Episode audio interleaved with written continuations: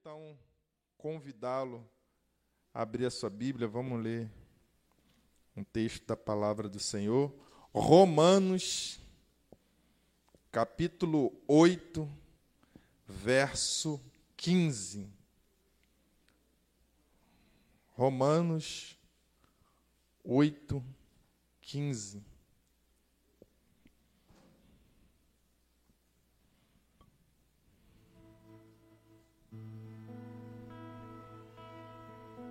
Aleluia. Oh Deus. Vamos ler? Diz assim: Porque não recebeste o espírito de escravidão. O que que você não recebeu? Você não tem esse espírito. Amém? Para viverdes outra vez atemorizados, mas recebeste o espírito de adoção. Qual espírito você recebeu? De adoção, baseados no qual clamamos, Abba, Pai. Vamos ler de novo esse texto.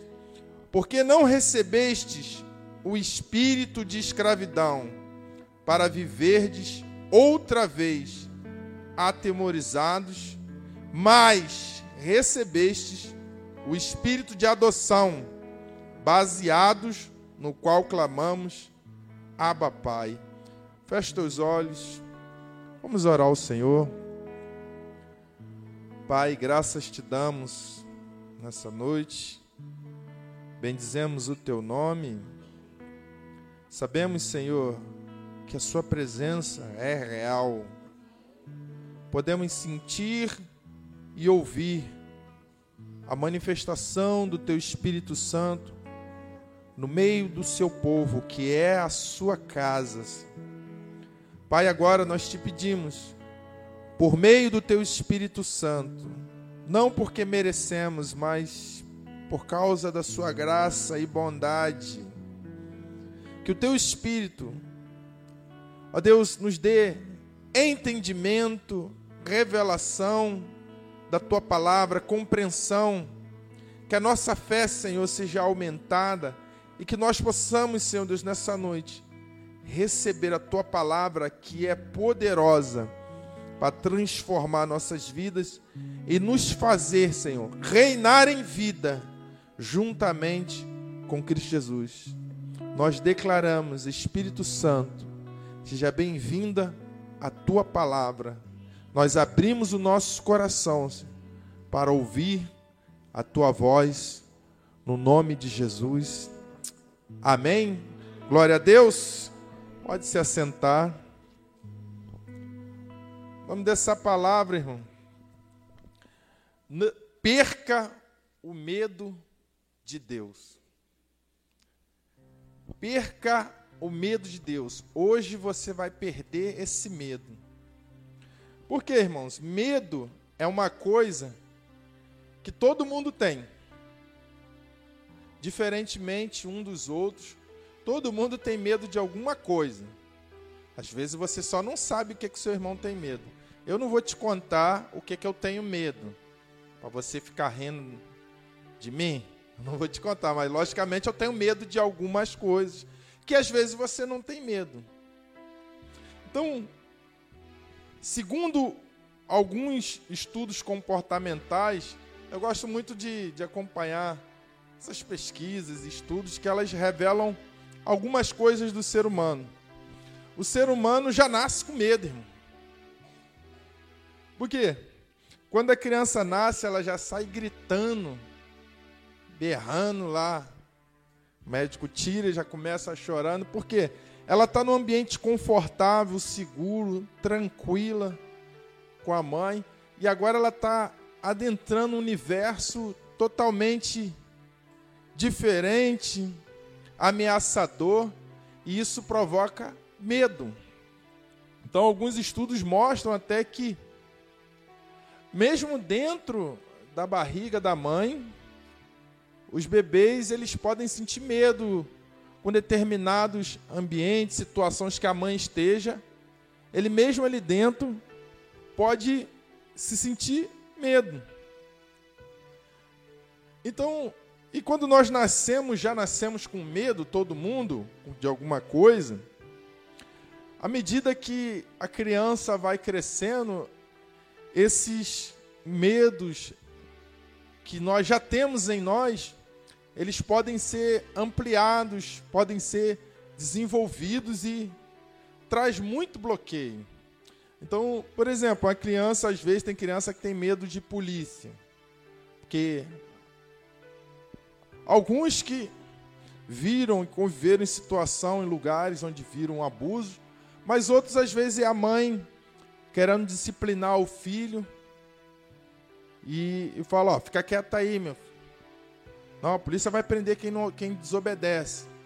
E a criança cresce com medo. Quando ela vê uma sirene de polícia, ela já tem medo. E às vezes isso é até com o pastor. Fica quieto aí, senão o pastor vai brigar. A criança fica, rapaz, fica com medo do pastor. E isso por muitas coisas da nossa vida. Eu lembro que tinha uma irmã aqui, se ela assistir o culto, ela vai lembrar, saber que é dela que eu estou falando. Ela tinha muito medo de barata. Eu já perguntei, irmã, por que você tem tanto medo assim de barata? Aí ela me contou que ela e a irmã dela, quando era pequena, é, não queria obedecer ao pai, e o pai delas amarrava e falou: oh, se você não me obedecer, eu vou te amarrar botar barata em cima. E ela ficou adulta e ela tinha muito medo. Por quê? O medo ele pode avançar, irmão. E no geral, a raiz disso vai chegar no seu ápice, que é o medo de Deus, que é o que muitos de nós às vezes vivemos assim, com medo de Deus, por quê? Crescemos ouvindo, às vezes, ó, se não obedecer, Deus vai castigar, Deus vai pensar a mão, Deus está aborrecido, Deus isso, Deus aquilo. E a gente fica com medo.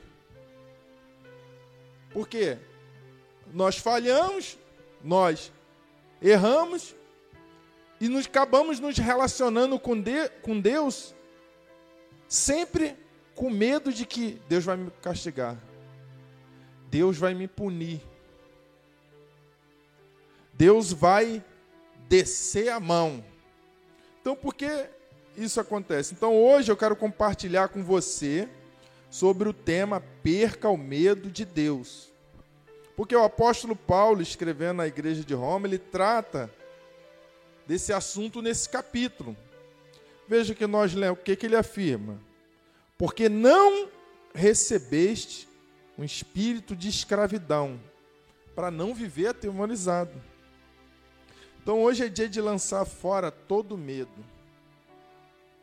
Ah, irmão, mas na Bíblia não diz que a gente tem que ter temor do Senhor. Sabe a diferença de medo e o temor que a Bíblia fala? Temor remete à adoração, a respeito. Medo é o medo da punição, do juízo, da justiça sendo feita sobre você. Porque você está com medo porque vai acontecer algo de ruim. É esse tipo de medo que todos nós temos que perder de Deus. Deus é bom e toda justiça, todo juízo foi realizado, já foi feito em Cristo Jesus, como Gabriel acabou de falar aqui no altar. Então, para nós lançarmos fora todo medo, eu queria compartilhar alguns medos que todos nós às vezes temos e vivemos com esse medo e não deixa a gente avançar. O medo é uma coisa, irmão, assim, ruim para o nosso progresso, porque nos trava, impede a gente, às vezes, de usufruir de coisas, simplesmente porque temos medo. Então, a pessoa, o irmão, ou as pessoas do mundo que têm medo de Deus, elas não vêm usufruir da bondade, do amor, da graça do Senhor, porque elas estão com medo, temendo a punição. Então, se na nossa vida natural a gente deixa de usufruir de coisas por causa de medo, eu não vou porque e se não der certo? Então, chega um momento que nós temos que enfrentar.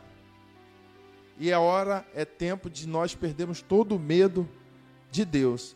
Então, o primeiro medo que eu queria compartilhar com você, meu irmão. O medo do passado. Por quê? Aquele que conhece de fato o Senhor, ele não vive o tempo todo atemorizado com medo do passado dele. Porque o homem natural, ele convive com essa perseguição, com esse esse slogan sobre ele. Meu passado me condena. É o filme, né? Porque todo mundo aqui, irmão, sem exceção, exceto as criancinhas bebês, mas já tem alguma coisa. Mas, em geral, aqui, todo mundo, você tem um passado. Todo mundo aqui tem um passado. Que você ficar olhando não é coisa boa. Não é. Então você fica com medo do quê? Eu não fui gente boa.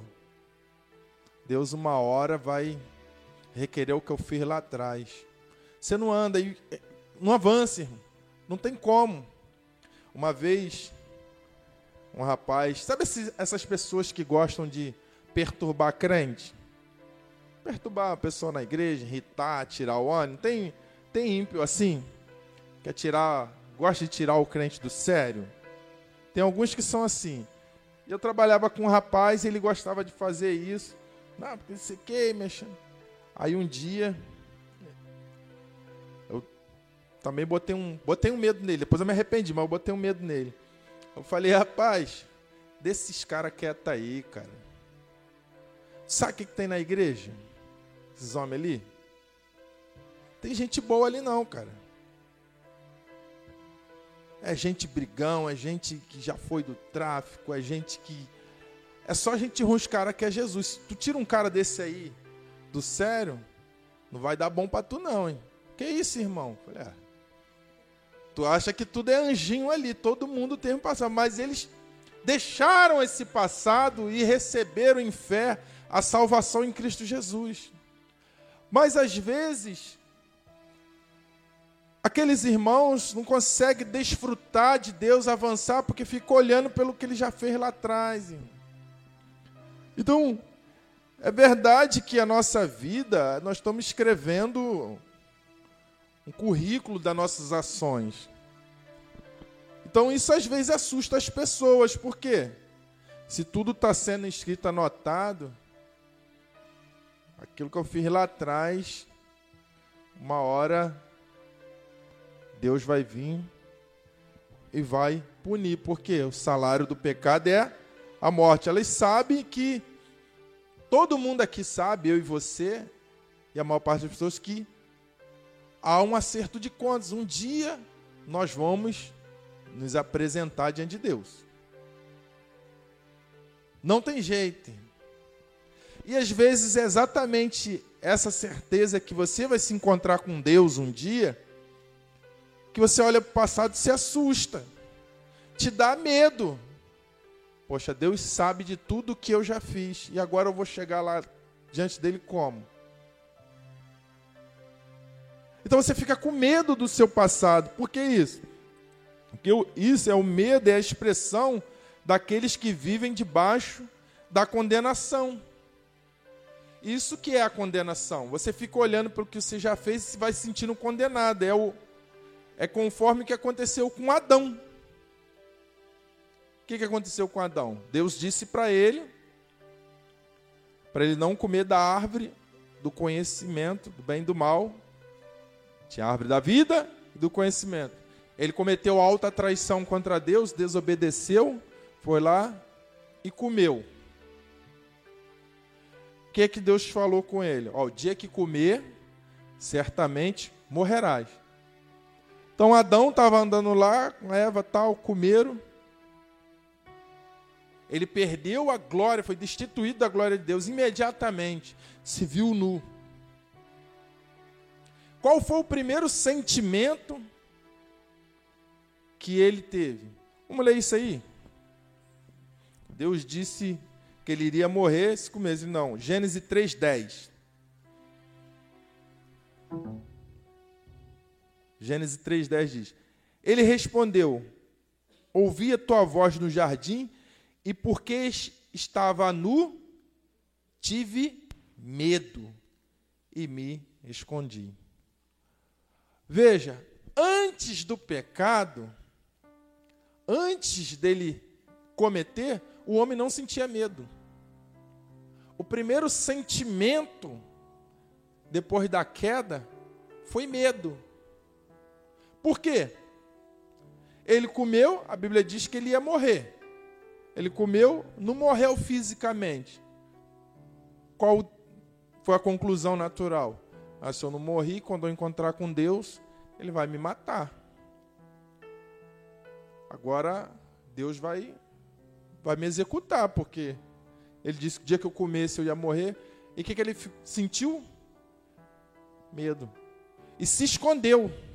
Vê se não é exatamente assim, irmãos, que as pessoas vivem hoje, fugindo de Deus, se escondendo de Deus por medo. Quando você cai no pecado, quando você erra, a nossa atitude natural é a mesma atitude de Adão.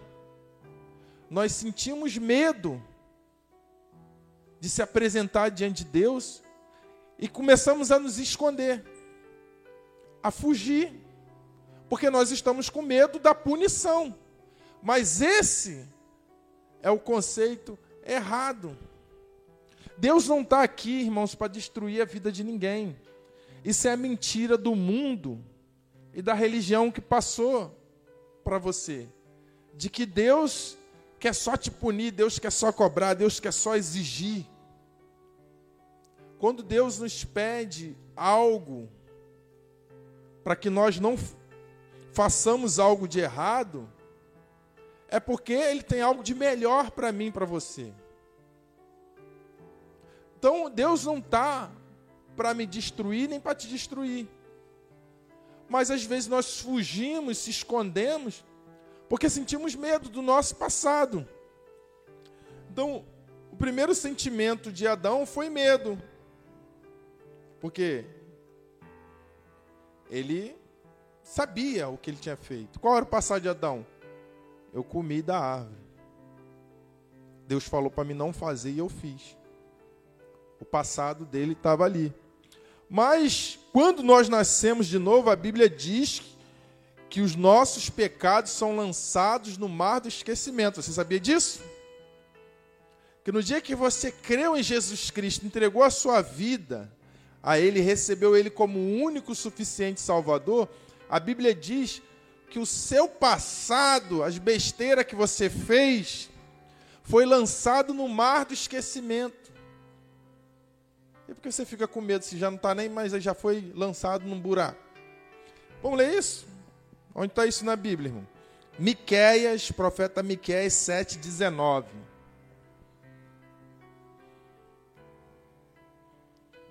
Miquéias 7,19. Projeta aí. Olha lá. Tornará a ter compaixão de nós, pisará os pés as nossas iniquidades e lançará todos os nossos pecados nas profundezas do mar. Os seus pecados foram lançados aonde? Nas profundezas. Foi lançado lá e Deus colocou lá e vamos fazer uma analogia aqui para você entender. É como se Deus lançasse lá os seus pecados e botasse um bote ali, uma boia com a placa: proibido pescar aqui. Não é para ficar puxando o seu passado. Não é. Não tem coisa boa lá para que tu quer puxar isso.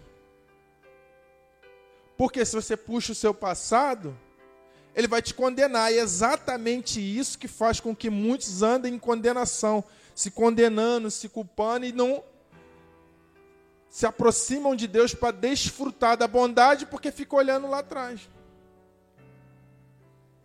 Ainda tem uns ainda que são piores, ainda mais cruéis, que ainda olha o passado do outro. Ah, esse irmão aí, ó. Tu tá conhecendo ele aí agora pregando aí, pô.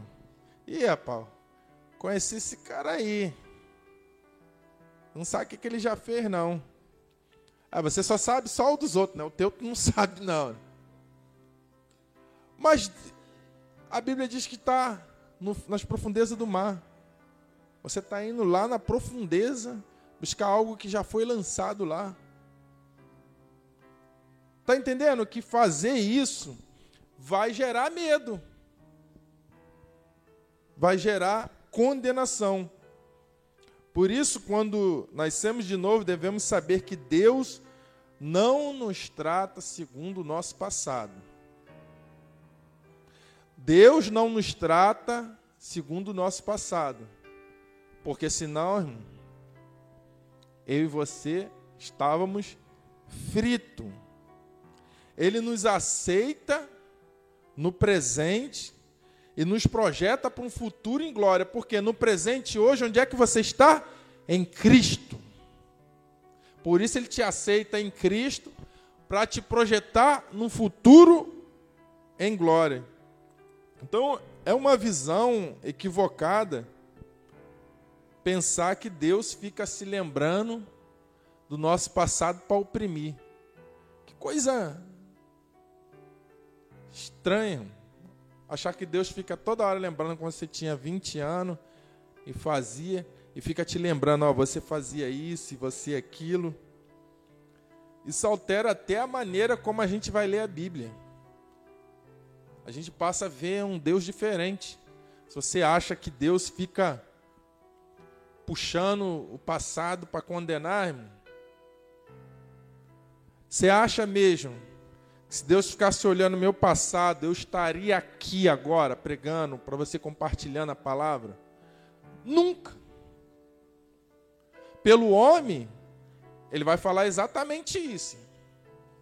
Esse cara aí, pai, você não conhece ele, não. Eu lembro uma vez, irmãos, que eu me converti aqui, né?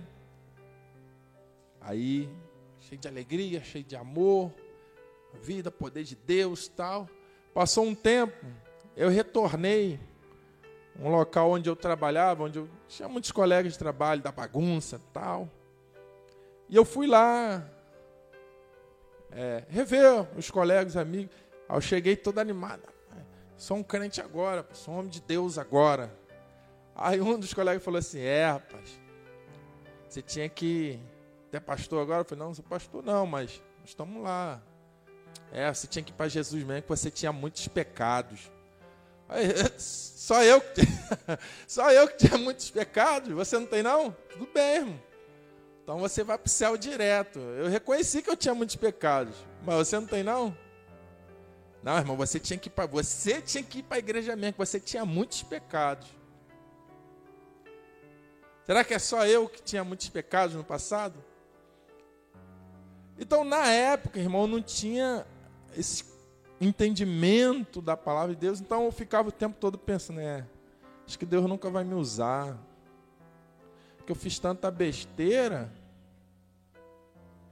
Então eu morria de medo de assumir uma célula, de dar uma palavra na, na, na, na numa oração. Porque eu olhava para o passado, então eu tinha medo. Então, Deus. Eu... Aí ficava sempre, ah, poxa, se eu pudesse voltar no tempo, tinha feito tanto isso. Um dia o Espírito Santo ministrou no meu coração: você já está perdoado. Eu vi o pastor pastor Joel aqui pregando aqui na loja aqui. terminou de pregar uma palavra abençoada. Pensei, a convicção dele, meu, eu consigo pregar. Aí terminou o culto, eu vim para o pastor, pastor, como é que se prega? O pastor, o pastor falou assim comigo. Ó, você lê a palavra, você estuda a palavra, mas Deus te fala no teu coração. Sabe o que eu respondi para ele? Sem medo, eu consigo fazer isso, pastor. Eu consigo. Ali eu comecei. Então, é só a palavra e o Espírito Santo? Eu consigo. Mas por que eu não conseguia antes? Medo do meu passado. E é assim que muitos vivem. Então Deus não nos trata, não nos julga, não vai nos aceitar ou não baseado no passado. Olha o que diz Mateus 14. Dizendo não, que eu vou ler aqui. Em Mateus 14 está escrito o relato onde Pedro nega Jesus na noite da paixão. Todos lembram? Que Pedro negou, o Senhor, o Senhor Jesus tinha advertido Pedro, ó, antes que o galo cante, você vai me negar três vezes. E o que, que aconteceu? Pedro negou. Pedro, irmãos, ele fez igual ou até pior do que Judas. A Bíblia diz que o diabo entrou em Pedro. Jesus falou: para trás de mim, Satanás. Você não pensa nas coisas de Deus, só nas coisas dos homens.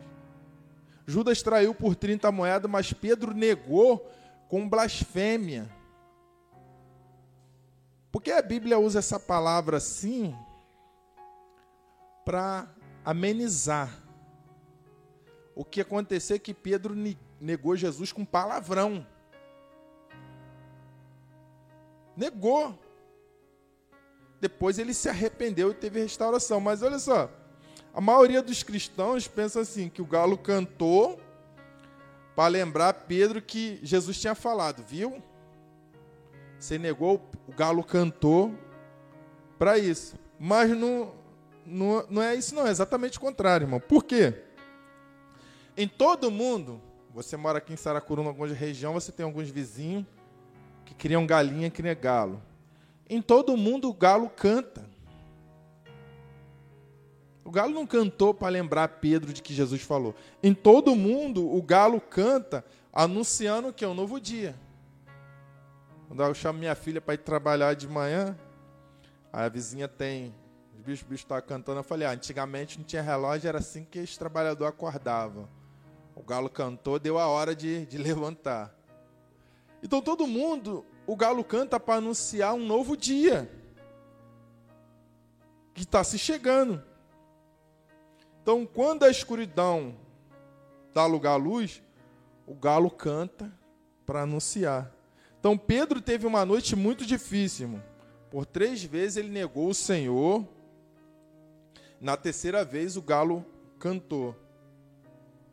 Era como se o Senhor estivesse dizendo para ele: Pedro, não importa o que você fez no passado, um novo dia está chegando. É um tempo de recomeçar. Vamos fazer a volta, começa de novo. Se tem uma coisa, irmãos, de bom nessa vida com Deus, no relacionamento com Deus, é isso. Eu sempre falo com os irmãos porque eu aplico isso na minha vida também. Fez besteira, irmão Deu mole. Começa de novo, vamos de novo, irmão. Deus vai estender a mão para você, vem, vamos, vamos começar. Vem, tem, tem jeito, Deus vai restaurar. A Bíblia diz que o justo vai cair, mas sete vezes ele vai levantar. Sempre tem jeito, sempre tem restauração, sempre tem um retorno. Mas o que, que geralmente a gente faz? A gente cai e fica olhando. Um dia eu vi um menino descendo na rua com aqueles patinete, né? Coisa. Aquilo não tem freio. Descer é mole. Depois que desceu, a gente pensa como é que vamos parar. Ele desceu. Na perda, aquele pum, caiu. Aí olhou, ralou o pé, ficou caído olhando para você. Ah! Oh, não adianta olhar, não. Caiu, caiu. Vai resolver ficar olhando para a queda. Não vai resolver a tua vida. É exatamente o que a gente faz. Caiu, a gente fica olhando para o passado. Poxa, que besteira que eu fiz, cara. Oh, sou miserável. Isso é pensamento do diabo na sua vida.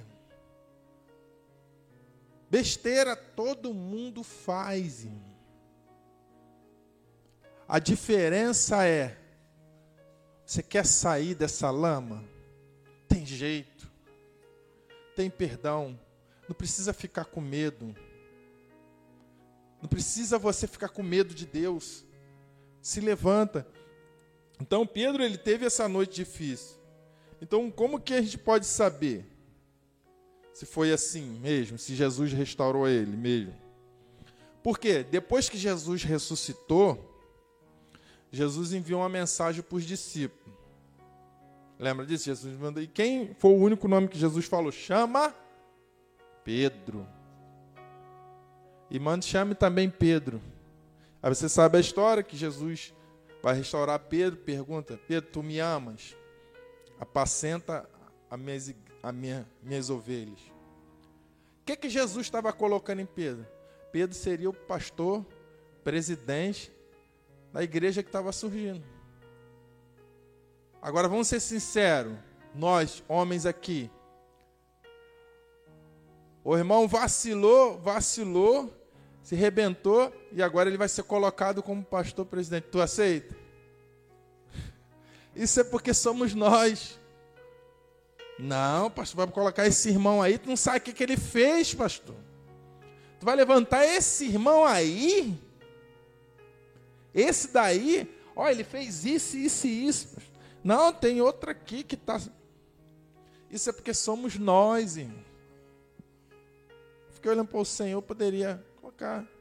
João, né? Ficou lá fiel até o fim, lá na cruz, cuidando da mãe, discípulo amado. Pedro que negou, pior de que Judas, você coloca. Esse é o nosso Deus bondoso que restaura. Irmão. Se ele restaurou Pedro, ele pode restaurar você. Se ele agiu com graça com Pedro, ele vai agir com você também. Para de ficar olhando para o seu passado, para trás. O que o Senhor é, vai colocar na sua vida. Deus não fica lembrando do seu passado. Deus não fica te lembrando do seu passado. Quem é que fica lembrando? Diabo. Os irmãos às vezes falam assim comigo: ah, ah, irmão, você. Nem tudo é o diabo, não. Você fica jogando na conta do diabo. É. Eu queria dizer para você: você tem razão, irmão. Nem tudo é o diabo. Mas eu prefiro jogar na conta dele do que jogar na sua. Ele joga um montão na minha conta, então eu jogo também na conta dele. Eu sei que nem tudo é o diabo. Eu sei que às vezes é você que faz a besteira. Eu falo, é o diabo, irmão, na tua vida. Vamos orar, vamos repreender esse diabo. Mas eu sei que é você que. Mas eu jogo na conta do diabo também. Irmãos, Deus não fica te lembrando. Tu acha que Deus fica fazendo isso? Chega para Micael, Deus, Micael, você fez isso, isso e isso. Isso é a voz do diabo. Só que o diabo, ele não fala assim, você fez isso, isso e isso. Ele fala, eu fiz isso, isso e isso. Aí você fica repetindo na sua mente. É, eu fiz isso, isso e isso, sou um merecedor da punição, eu sou um miserável. E você fica se condenando. E essa condenação, por causa do seu passado, te impede de desfrutar da bondade de Deus. Exatamente isso. Então, quando um irmão faz aquilo que eu falei aqui no início, fica lembrando o seu passado, quem é que está falando na boca dele? Deus é que não é. Tu acha que um irmão cheio do Espírito Santo, tô cheio de Deus. Chegar, e Tamara, você fez isso, isso e isso, hein? Tô cheio de Deus para falar passado errado dela. Alguma coisa aí não bate com a palavra de Deus. Então tem que repreender, se livrar desses pensamentos que não são de Deus, irmãos. Que vai te travar. Que tem que avançar. Um dia eu estava falando com um jovem, não é da nossa igreja não. A gente às vezes se relaciona com irmãos de outra igreja. Eu trabalhei com ele. E ele estava apaixonado por uma moça lá da igreja dele lá. Mas só que ele achava. Eu não conhecia a moça, eu só vi o relato dele. Que era muita areia para o caminhão dele. Mas aí o que, que acontecia, irmão? Ele não tinha coragem, tinha medo de chegar lá e falar. Eu falei, irmão, é o seguinte, tu não tem orado? Não tem pedido a Deus? Você não gosta dela? Tem que perder esse medo, não tem jeito não. Você está perdendo tempo, uma hora vai brotar. Essa palavra que eu falei para o irmão, uma hora vai brotar um irmão com mais ousadia, vai passar à tua frente. Se falar não, é não. É, fazer o quê? Não é não, mas você tem que enfrentar esse medo, irmão. Eu falei, te bater ela não vai. Te matar também não vai. O máximo pode acontecer, ela fala, não, irmão, eu tenho outra coisa. Só isso. Então ele falou, pô, já tentei uma vez, cheguei perto, no meio do caminho ele voltou. Vê o que o medo faz, irmão? Mas por incrível que pareça, tem irmãos que eles vivem assim mesmo na relação deles com Deus. Ah, Deus Poxa, Deus nunca vai. E é uma série de coisas, irmãos, que o medo faz isso. Agora, vê que tem uma raiz que provocou isso no ser humano. Foi o pecado. O pecado que gerou isso em nós. Medo das circunstâncias, medo das coisas. Então veja bem, diabo é que fica lembrando o nosso passado. Diabo vem do grego diablos, significa inimigo acusado, acusador. Pode ser utilizado nos dois termos. Mas vê como é que é interessante que a Bíblia fala que o diabo é ladrão, que ele rouba, diabo rouba, mas a Bíblia não chama ele de ladrão. Ele mata, mas o nome dele não é assassino. Ele perverte as coisas, mas o nome dele não é pervertido. Seu nome é acusador. Porque esse é o seu principal trabalho: acusar. O acusador dos irmãos. Olha que está escrito aí Apocalipse 12. Vamos ler onde está isso? Ó, então ouvi uma forte voz dos céus dizendo,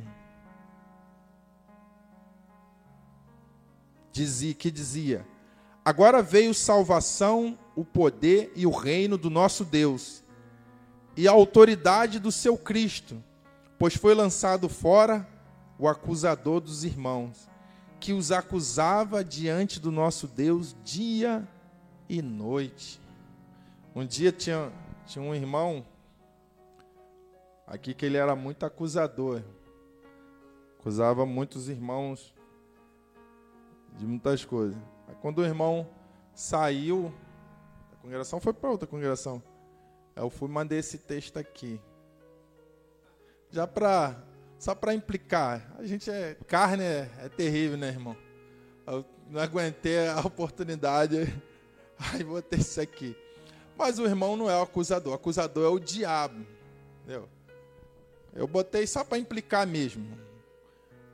Depois a gente se, é isso que eu estou falando, depois a gente se arrepende.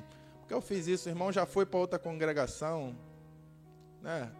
Coisa chata. Mas eu me arrependi, irmão. Não fiz isso com mais nenhum irmão. Amém? Deus me restaurou. Foi só, só essa vez Você me perdoa só aquela vez que eu errei com o irmão? Eu mandei esse texto aqui quando o irmão saiu, mas era porque o irmão acusava muito. Os irmãos da célula e tal, sempre questionando. Aí, quando ele saiu, eu falei: é, saiu o acusador dos irmãos. Depois eu me arrependi, não era para ter falado, feito isso. Então, porque essa é a estratégia do diabo contra nós. Você sabia que ele seduz o homem, tenta o homem. Olha qual é o processo. Nós somos caídos, na nossa carne há uma má inclinação para o pecado. É a inclinação em todos nós. Se andar na carne, na natural, todo mundo aqui. Por isso eu não fico mais, irmão. No começo da fé eu ficava, agora eu não fico mais. Quando um, um irmão faz uma besteira, eu não fico mais escandalizado. Como eu ficava assim, nossa, aquele irmão fazendo isso? Rapaz, você viu o que a irmã fez? Não fico mais. Por quê? Carne só produz isso mesmo. Todo mundo. Pode ser o maior espiritual. Botou ali na situação ali, está na carne, vai fazer besteira. Vai sair o que não presta. É o que não presta mesmo, porque você acha assim, está na carne, é só a pessoa que está enchendo a cara, xingando. Não, não. Crente matando, prostituindo, adulterando. Sai tudo isso aí. Eu sei que você não queria ouvir isso, mas você não anda na carne, você anda no espírito. Eu não fico mais escandalizado quando isso, porque essas coisas são da carne. Então o diabo sabe que na nossa carne tem essa inclinação. O que, que ele faz?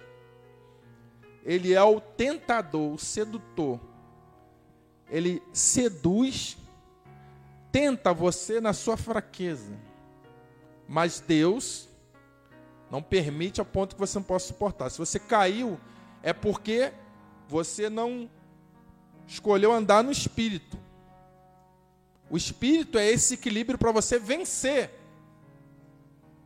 a carne, a tentação. Mas muitas vezes nós não andamos no espírito, queremos andar na carne. Aí o diabo, sabendo disso, a sua astúcia, ele coloca, te seduz, te engana. Então ele coloca exatamente a situação para você cair, te seduz. Uma vez que você cai, ele produziu aquela situação, por isso que eu jogo na conta dele. Que você caiu, ele sai daquela função de tentador, de sedutor e toma outra posição o acusador. Aí, crente, o que, que você fez? Olha o que, que você é. Você acha que Deus vai te receber? Te acusa, como diz aqui no, no Apocalipse. Te acusa dia e noite. E através disso, ele vai nos escravizar. Porque essa é a forma de você sentir medo de se afastar de Deus. Então, Deus não, não é assim, irmãos. Deus não é assim, não se relaciona com Deus no medo. Por quê? É através do medo que ele escraviza. O diabo escraviza através do medo. Então é uma da situação triste. Não, irmão, pare de olhar para trás. Não fique preso ao seu passado. Amém? Para de olhar lá para trás. Não fica preso, ah, eu já fiz isso. Passou, está no mar do esquecimento. Quem fica visitando o passado com frequência, envenena o futuro. Era o que acontecia comigo. Eu ficava olhando para o passado que eu fiz, não conseguia me projetar na frente, ver um homem liderando cela. Não conseguia, porque eu ficava olhando para trás. Então, veja bem, é interessantíssimo tudo em nós, como homens, como mulheres, nos mostra que a gente tem que olhar, caminhar para frente. A nossa postura, o nosso olhar é para frente, nossos pés é para frente. Ninguém aqui é curupira, pé para trás. Então, bem, Deus já nos projetou para você olhar para frente. Eu te pergunto, o que, que é mais fácil, olhar para frente ou para trás? Olha o esforço que você faz para olhar para trás. Deus te deu a parte mais fácil. Olha para frente. Olha o que eu tenho para você. Você vai ter que se esforçar muito, e eu também, se você for querer olhar o meu passado, saber como é que era o Nilson lá. Vai pesquisar na internet, não vai achar nada, vai ter que ir onde eu fui criado, você vai fazer um esforço danado. Mas não há muito esforço da sua parte para você olhar o que o irmão, o que você pode ser em Deus para frente. Olha, eu vejo que esse irmão vai ser uma Deus vai usar muito a vida desse meu líder, dessa minha irmã. Esse kid na cela, olha, você olha para frente, isso vai ser uma, uma mulher de Deus, isso vai ser um menino de Deus. É muito mais fácil, mas para que a gente fica se esforçando, uma luta contrária à tua natureza, para olhar para trás, irmão, olhe para frente. Fixe os olhos no que Jesus tem para a sua vida. E o que ele tem são coisas boas. Então, quando você sabe que Deus está não está preso ao seu passado, você perde o medo de Deus. Então, o que você sabe hoje? Deus não está preso ao seu passado. Não precisa ter medo. Pode vir. Amém? Segundo medo, medo de ser livre. Então, eu sei que parece ser estranho. Outro dia até estava conversando com, com um irmão. Se você pegar um animal de cativeiro, eu falei assim, pô, fica os bichos lá no zoológico pretos, pessoal, presos, pessoal maltratando. Solta os bichos. Eu falei, solta os bichos, pô. Solta ele na selva, irmão. Não, irmão. Os bichos foi criado ali tanto tempo. Se soltar ele lá, ele vai morrer. Ele não, não sabe mais viver no ambiente dele natural. É exatamente assim que muitos acabaram vivendo, porque aconteceu que vou muito tempo na religiosidade, na religião, naquele sistema ali, que hoje eles não conseguem mais viver na liberdade. O relacionamento com deles, com Deus, é só com medo. Por quê? Um ensino deturpado da imagem de Deus que eles receberam. Talvez pode ser o que você recebeu. Vive o tempo, acha que Deus vive o tempo todo aborrecido o tempo todo Deus quer estar tá de olho em você, Deus vai te pegar. Deus vai te punir. E os cristãos de Roma, nesse momento, eles foram. É, foi isso que Paulo escreveu à igreja para exortar, em Romanos 15, que nós lemos. Não recebeu um espírito de escravidão. Paulo estava ensinando isso porque hoje falsos pastores e pastoreiam através do medo. O tempo todo ameaçando as pessoas. Sinceramente, irmãos, eu não aguento, eu não aguento mais isso. Eu não aguento viver o tempo todo com medo. Porque quem faz isso é o diabo. Na minha adolescência eu passei um familiar pelo espiritismo e ao tempo todo ameaçando. É horrível esse tipo de relação. E alguns irmãos vivem o tempo todo com medo porque é o que eles recebem.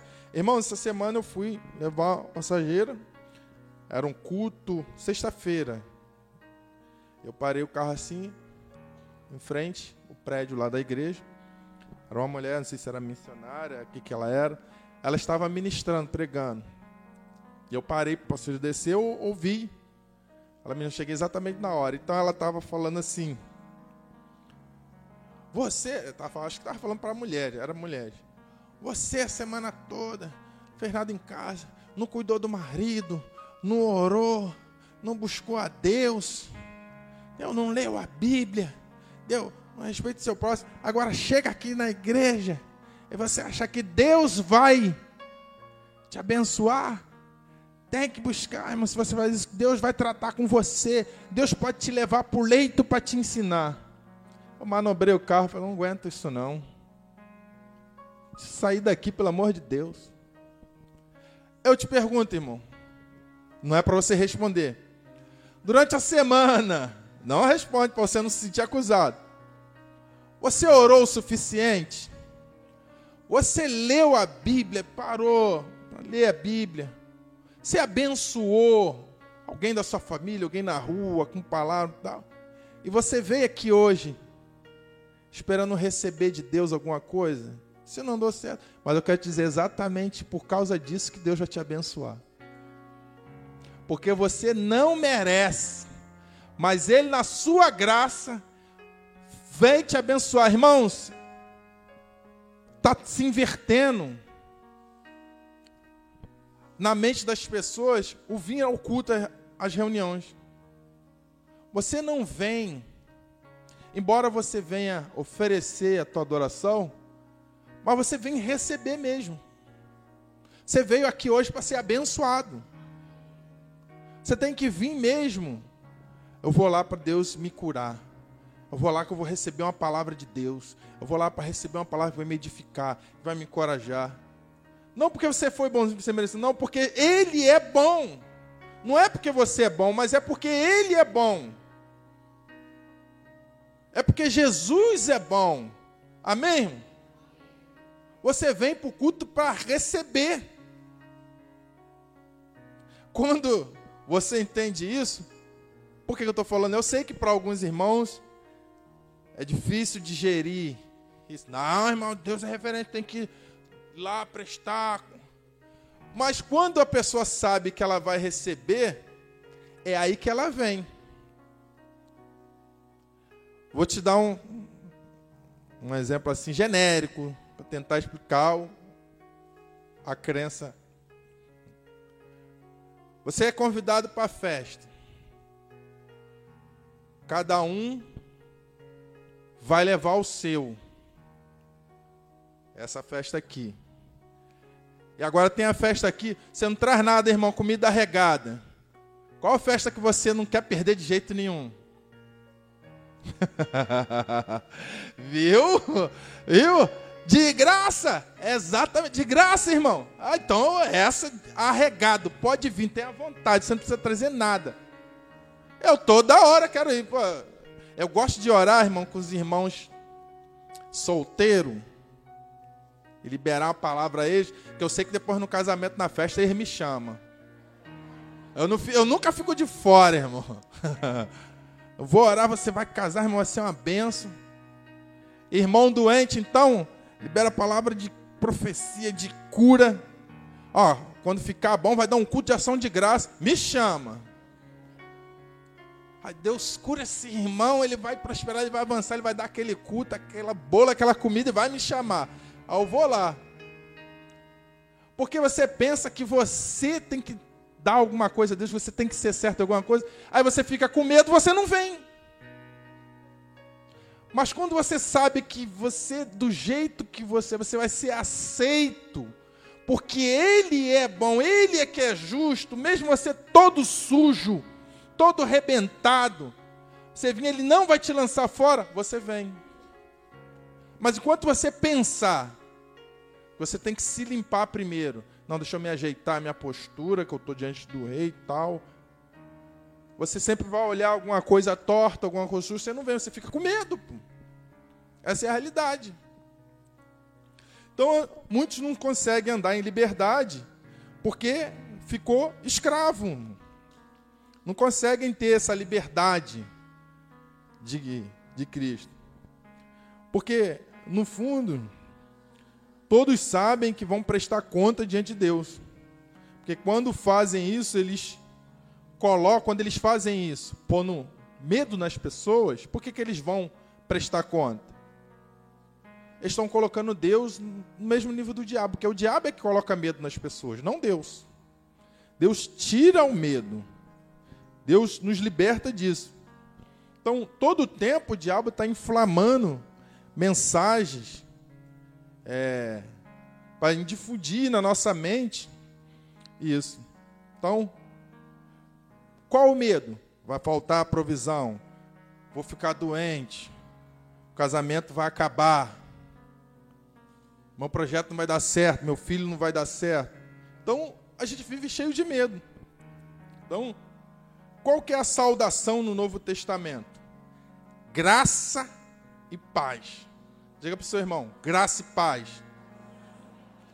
Recebe, vede, shalom. Graça e paz. Essa ordem não é à toa, irmão, porque a graça produz paz. É por isso que eu prego, falo tanto sobre a graça de Deus.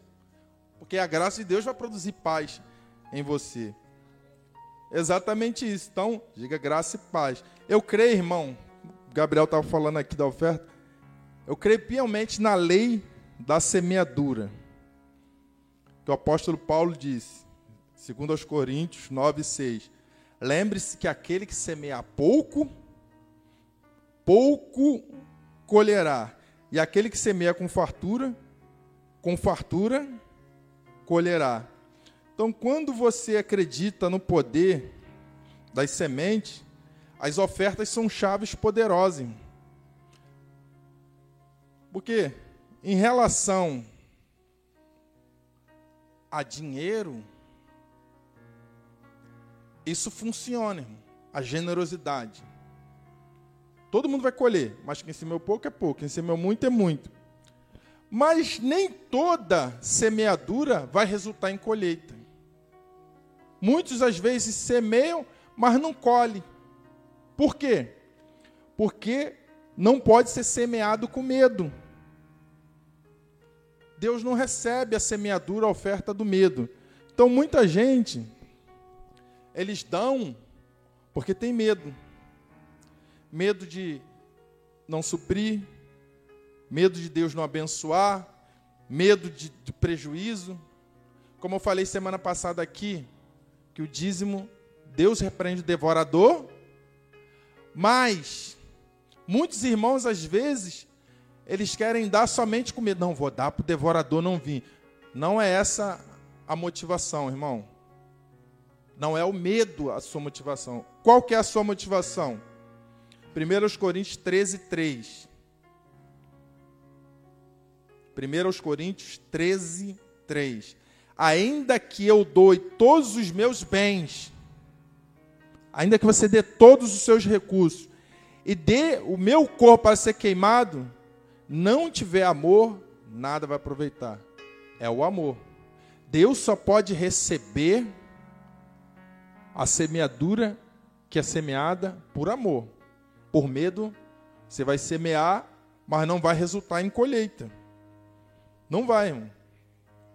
Então, ainda que quem tem medo de Deus pode, pode ficar até louco, irmão. Leva à loucura mesmo. Então, veja, quando você perde o medo de Deus, você perde o medo de usufruir da sua liberdade. Você consegue sair da gaiola e voar nas asas do Espírito e viver em paz. Amém? E o último medo, terceiro medo, é o medo da morte. Então, o medo da própria morte de entes queridos é um dos mais assim fundamentais assim, universais do ser humano. Todo mundo tem medo, ah, perder minha mãe, meu filho, na verdade, por trás de todo medo da morte, assim, todo medo é o medo da morte. No fundo, a gente tem medo da morte. Então, por exemplo, por trás do medo de uma doença, você não tem medo da, como é que é essa pandemia que saiu agora aí? Corona. Você não tem medo do corona, você tem medo da morte. Você não tem medo da doença, você tem medo que aquela morte te le... aquela doença te leve à morte. Por trás do medo de avião, você não tem medo de avião, é só um ferro. Você tem medo dele cair e tu morrer. É. Mas, estatisticamente falando, voar ainda é o meio mais seguro de viajar. Se cair, já era, mas não vai cair. Você está lá, não vai cair. Outra coisa, irmãos, assim, deixa eu falar isso aqui com os irmãos. Às vezes, alguns irmãos caem nessa acontece essas tragédias, ah, era vontade de Deus. Ou então o sujeito charopou, pegou o carro, bateu, morreu. Ah, chegou a hora dele, irmão. Irmãos, a Bíblia fala claramente que alguns abreviam os seus dias. E nós podemos fazer algo para prolongar. E agora eu falo para os jovens: honra pai e mãe para prolongar os seus dias. Amém? Então o que acontece? Um dia eu. Hoje estou confessando pecado, né? Confessar. Confessar pecado meu. Um dia eu assustei uma passageira no ônibus. Um dia eu assustei uma passageira no ônibus. Ela estava ali, o ônibus cheio, ela sentou ali e tal, foi. Ah, tu é irmão, sou irmão, tal, tal. E você? Não, tô, tô afastado. Falei, aí comecei, ó, tem que voltar, porque Jesus está voltando, aquela coisa e tal. Falei, ó, eu tô aqui, mas eu tô ligado. Qualquer momento pode ter arrebatamento. Eu sair daqui, esse ônibus vai ficar sozinho. Não, pelo amor de Deus, se for arrebatado, vai ficar sem motorista.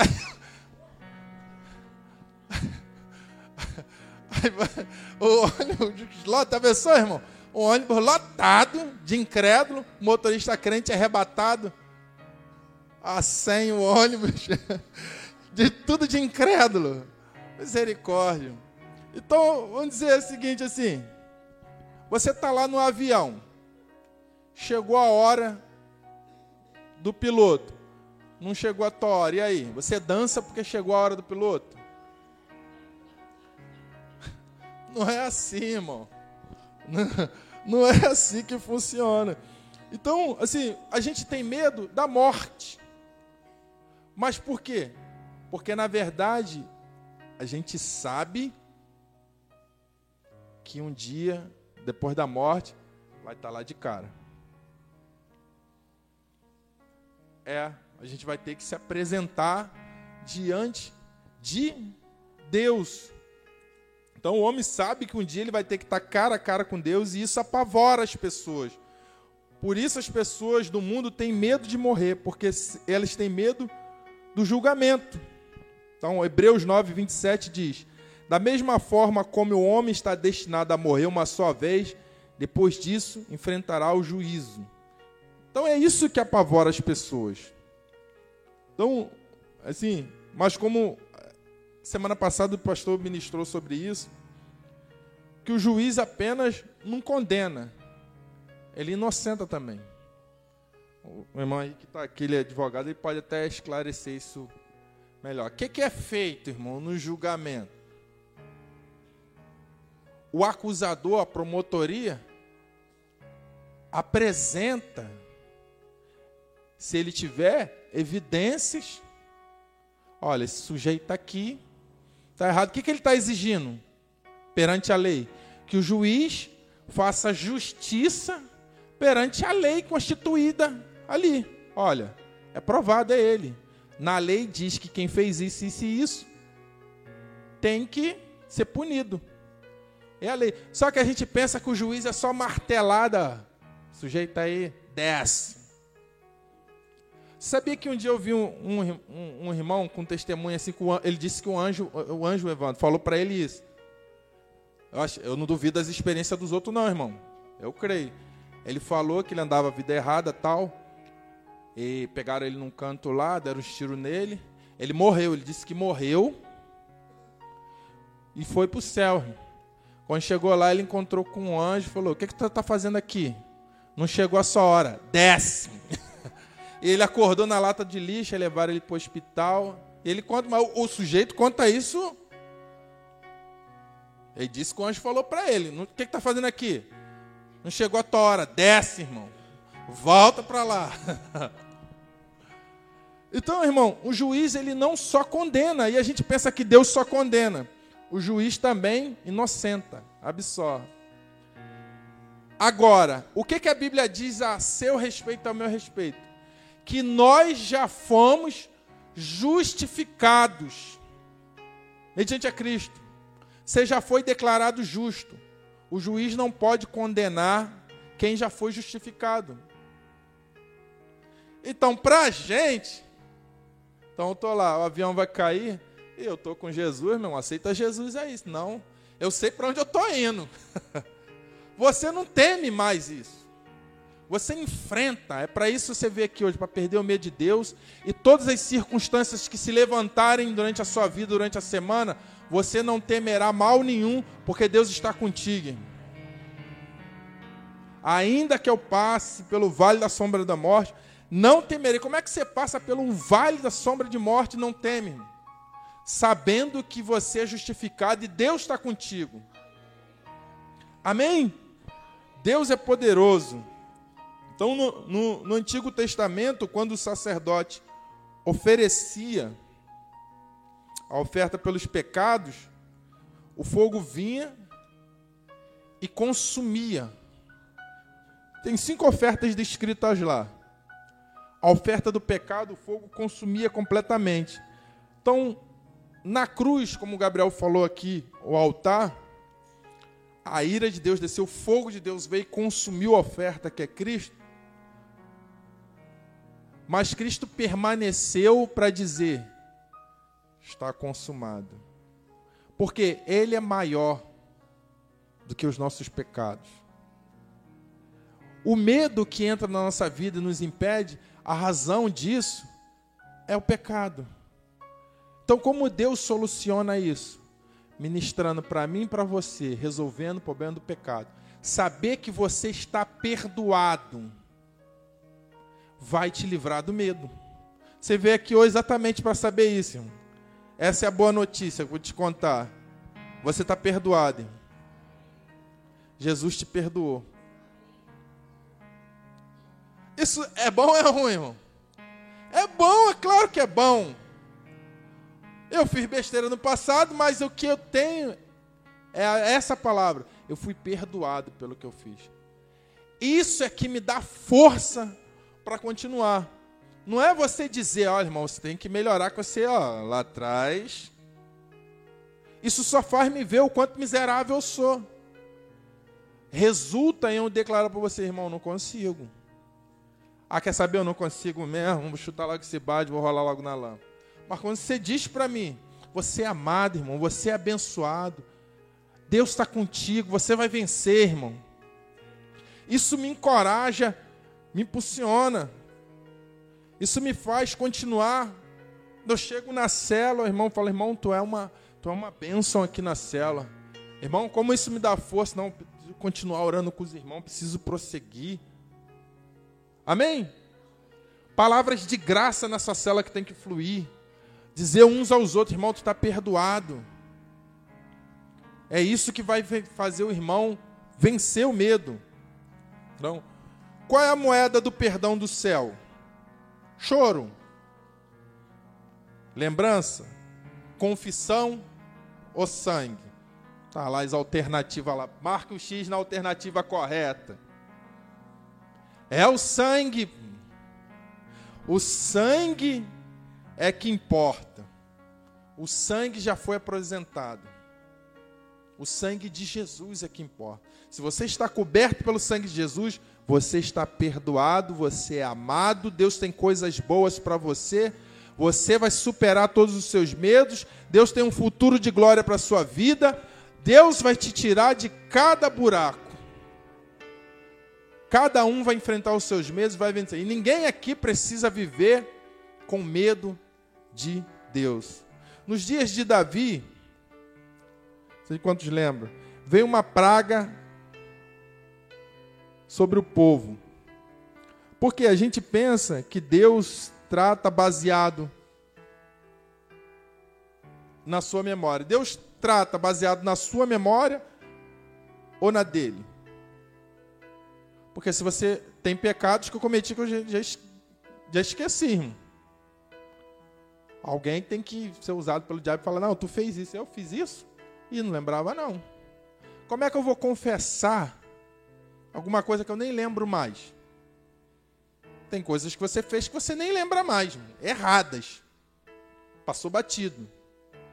Então, nos tempos de Davi, por causa de Saul, que tinha quebrado a aliança com os gibeonitas, veio uma praga, então ninguém lembrava mais. Ué, o cara lá atrás que fez, ninguém dava conta. Por quê? Se Deus fosse tratar com a nossa memória, ter que fazer uma amnésia. Porque a gente fica lembrando do errado. Mas é segundo a memória dele. E o que, que Deus fez? jogou no mar do esquecimento. Deus não fica lembrando do seu passado. Então só existe cura. Quantos querem ser curado hoje? Porque você foi perdoado. Só existe bênção porque você foi perdoado. Só existe prosperidade porque você foi perdoado. O perdão é a matriz de todas as bênçãos de Deus na nossa vida. Assim como o pecado é a matriz, a raiz de todos os medos e o medo leva a consequência, o perdão é a matriz, é da onde flui todas as bênçãos. Por isso é importante você todos os dias acordar e saber: eu sou perdoado e sou amado por Deus. A vontade de Deus é que você agora viva com consciência de perdão e não consciência de culpa. Amém? Vive agora com consciência de perdão. Está perdoado. É difícil a gente falar isso um para os outros, mas diante de Deus essa é a palavra. O irmão falou comigo, não, deixa eu tomar uma água ali primeiro. Não te perdoo, mas ó, tu se liga, varão. não é assim, gente? Tu se liga. Olha, isso é porque a gente é ruim. Se Deus fizesse isso, misericórdia. Então você tem que saber que você está perdoado. Você sabe que muitas vezes eu deixei de fazer coisas para Deus por causa disso, irmão caso de condenação. Eu gosto de contar sempre essas, essa experiência que foi aonde eu aprendi, né? Eu estava com o pastor Elial, que esteve aqui pregando aqui. Ele estava com a gente, fomos visitar uma família. A família, acho que o Evandro estava, a família inteira endemoniada. Pai, mãe, filho, avô, neto. Não, é endemoniado possuído, irmão. Sabe que tu chega para orar e todo mundo. Uma situação horrível. A família toda manifestou. Aí o pastor Leal falou: opa, peraí, vamos fazer assim, nós vamos fazer uma campanha de oração aqui, vamos fazer um jejum da semana, vamos vir aqui, quebrar esse mal na família tal. Eu era novo na fé, rapaz, ali é batalha, hein, pastor? Todo mundo, eu nunca tinha visto aquilo ali. Aí, semana toda, né, eu era, eu era da lei, irmão. Estava no trabalho, cheguei para o encarregado, eu trabalhava no, no Guanabara, no açougue. Ó, não quero atender cliente nenhum, não. Vai evitar estresse com cliente. Deixa eu ficar na geladeira. Como era um negócio braçal pesado, não, tu quer ficar lá, cara? Não, pode me deixar lá no pior lá, pelo menos eu tô sozinho, no frio, com, com os congelados. Olhava pro frango, orava, dava um glória a Deus. Deixa aqui sozinho aqui. Ficava no congelador no frio, irmão para não ter que se estressar com cliente nenhum. Chegava no refeitório, tava a comida, comia rapidinho para um canto, depois lá. Estava em casa, chegava a Cristina me via. Rapaz, tal, não, tem que ler um negócio aqui, orar, tal, correr a semana toda se concentrando para aquela batalha, irmão. Não, que sexta-feira a gente vai lá, o mal. É eu vim certinho, irmão. Na sexta-feira, minha discussão com a Cristina. Os 40, os 45 segundo tempo, irmão, eu falhei. A minha discussão, eu cheguei aqui, pastor, tem condição não que eu estou errado. Ficou, o pastor foi lá, resolveu o problema dele, mas eu não fui participar da oração por causa de condenação. Eu achei que aquele erro de eu ter discutido com a minha esposa, eu achei que eu perdi toda a unção, porque eu acreditava que dependia de mim. Eu tinha que pagar o preço. No finalzinho, o, o, dinheiro que eu tinha não foi o suficiente para pagar a unção. Eu falhei. Quando eu descobri que não depende de mim, que é Jesus, aí, aí mudou. Demônio, você faz isso, isso, isso. Eu faço, mas você não vai sair é por causa de mim. Você vai sair porque o que Jesus fez por ele. Aí eles gritam, irmão. Aí eles gritam. Você faz isso, você fez isso. É. Eu estou errado, faz, passa uma vergonha na frente do demônio, é, fiz isso, estou errado, irmão. Mas você não vai sair dele por causa de mim, você vai sair pelo que Jesus fez por ele. Sai em nome de Jesus. Aí eles gritam e saem. Perdi o medo, que eu tinha um medo disso. Todo mundo tem, ser acusado pelo demônio. Todo mundo tem, né? Que a gente faz errado as coisas. Mas você tem que viver e eu consciência que fomos perdoados. O medo nos paralisa, nos faz perder a fé. O medo nos faz olhar para situações que estão fora do nosso controle e nos, a, e nos provoca uma coisa que tem rebentado muita gente: ansiedade. Por isso você não pode se relacionar com Deus dessa forma. O Senhor nos deu espírito, não nos deu um espírito de medo para vivermos outra vez aterrorizados. Porque já vivemos assim antes, mas agora ele colocou numa posição de filhos. Por isso podemos chamá-los Abba, Pai. Perca o medo de Deus e desfrute de toda sorte de bênção no nome de Jesus. Amém. Receba essa palavra no seu coração. Eu queria orar por você. Vamos adorar o Senhor. Você vai sair daqui hoje, meu irmão, leve, livre, sem medo do Senhor. Sem medo de se apresentar diante de Deus. Amém? Você não vai mais ser esse que se esconde do Senhor.